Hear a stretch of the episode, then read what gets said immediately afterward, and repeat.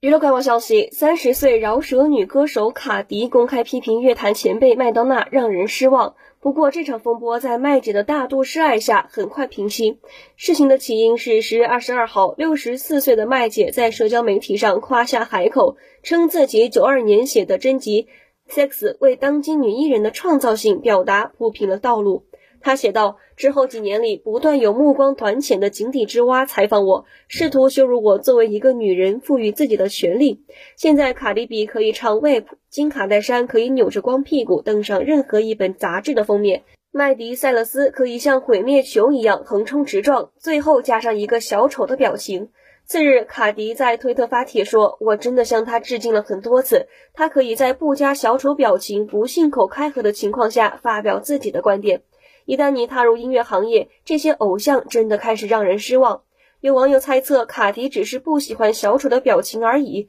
随后，麦当娜和卡迪澄清了误解，在推特上扭手言欢。麦当娜发帖艾特卡迪，一直都很爱你，以前爱，以后爱，永远都爱。卡迪也很快回复爱你和爱心表情，一段风波由此平息。